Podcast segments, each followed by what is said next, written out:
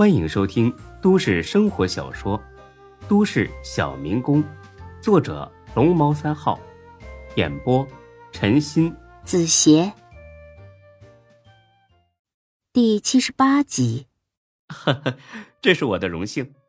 把酒打开，喝一点就当庆祝认识新朋友。孙志只觉得李富平是很高兴。但是他不知道，李富平已经很多年不喝酒了。哎，好，倒上酒杯之后，喝了几杯，李富平似乎有些不胜酒力，但是他说话依然是很有条理。孙志想，这或许就是归功于他多年的山海沉浮。喝光了第二杯，也就是半斤酒之后，李富平说不能再喝了。孙志把刚开的一瓶酒给盖上了。孙志能喝酒，但是他从来不爱劝酒。好，酒不在多，在情意，咱们改天再喝。李富平点了点头，沧桑的脸上露出一副难得的真诚笑容。他从提包里掏出一份文件，递给了孙志。这是这套房子的产权证明，还有我起草的合同，你看一看。孙志虽然觉得李富平人不错，但还是不敢大意，仔细的看了起来。不看不要紧，一看之后，孙志自己都愣了。在这份合同里，每年的房租只有三十万，而且一签就是三年。三年之后，孙志还享有优先签约权。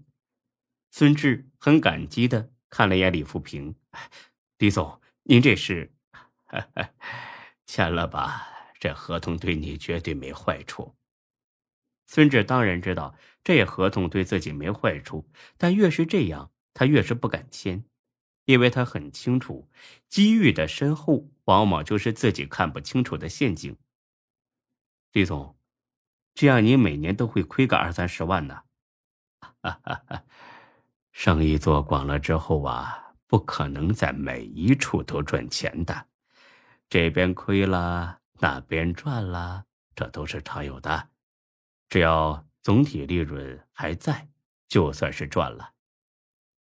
说着，他从怀里掏出一支钢笔，在合同上签下了自己的名字。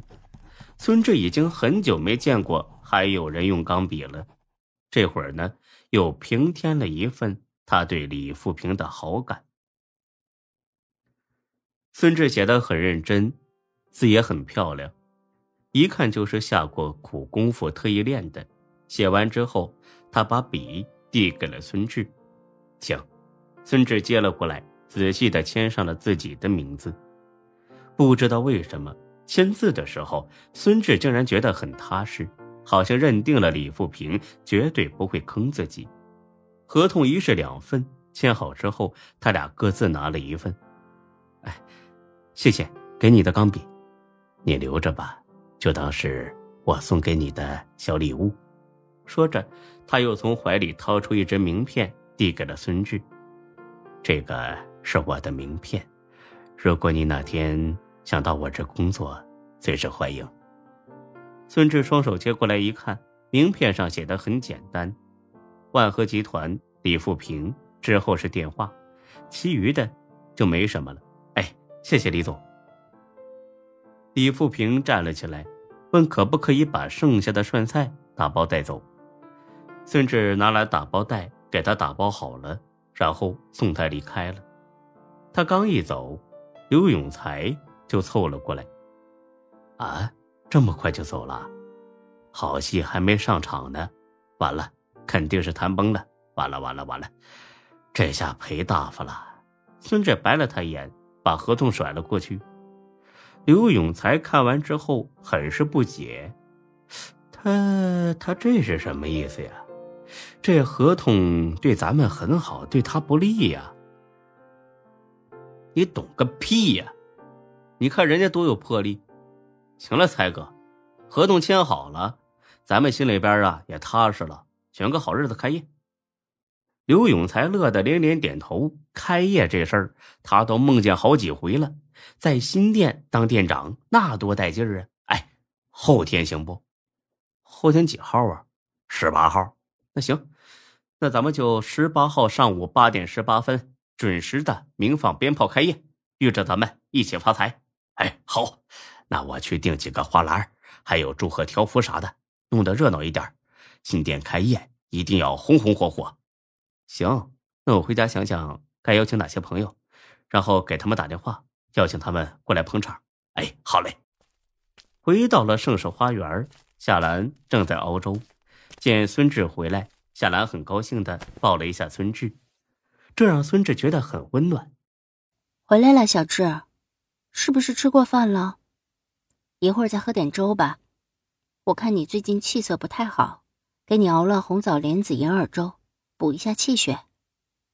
孙志坏笑着捏了一把夏兰的屁股，呵呵，我气色不好，还不是你这个小妖精给我炸的？讨厌，坐着歇一会儿。我给你盛出来。孙志很听话的洗了个手，坐在沙发上等着。哎，夏兰，你怎么问都不问我合同签的怎么样了？这还用问吗？你脸上都写着呢，好不好？肯定是签的很顺利。那个李富平给你开出了很优惠的条件，对吧？孙志有点佩服的点了点头。夏兰的观察力真不是一般的强。孙志把合约的内容。还有他和李富平的谈话都告诉了夏兰。夏兰听后，对这个李富平也是十分的赞赏。这就是真正的成功人士才有的远见和魄力吧？毕竟每年多收二三十万对他来说也是小数目，但万一他押对了宝了，等你将来发达了，一定会很感激他。到时候可就不是这几十万的事儿了。哎呦！那你是觉得我是一定会混出点名堂了？是啊，不然我才不跟你好呢，小色魔。虽然知道夏兰是在逗自己，但孙志还是很受用。他在心里暗自想到，这或许就是小夫妻之间的甜蜜和幸福。呵呵，等哪天我混好了，天天在外边跟别的女人打情骂俏，到时候你人老珠黄。你不担心吗，学姐？行啊，那我就去勾引别的男人，给你戴一顶大绿帽子。你厉害，我不敢惹你了。哎，对了，小兰，我跟才哥商议好了，后天就开业。我列一下该邀请的朋友名单，你帮我看一看有没有落下的。行，你写下来吧。等孙志写好了名单，夏兰拿过去仔细看了几个，名单上有的人。有孙志几个大学同学，周正兄弟两个，钟小雪、老罗、夏佳琪，其余的就没谁了。夏兰看了之后觉得还不够，你觉得人有些少？人有点少，更重要的是没有重量级的人物。小志，你不是想做一番大事业吗？这个店虽然没有多大，但足可以用来开始了。如果开业就寥寥几个人，是不是太冷清了，太没气势了？其实孙志也想过这个问题。新店说大不大，说小不小，开业当天多少是得弄出点动静来好。可是孙志认识的人当中实在有限，也不认识什么领导，总不能花钱去雇人来捧场吧？这样的话，自己心里都别扭。兰呐，你有啥好主意吗？有啊，特制一份四人份的开业套餐，菜品打五折，酒水打八折，仅限开业当天使用。这样前来就餐的人一定会爆满。那为什么非得是私人套餐呢？弄个十人套餐岂不是更好吗？夏兰刮了一下孙志的鼻子，哼，不懂了吧，小傻瓜？我之前研究过这个课题。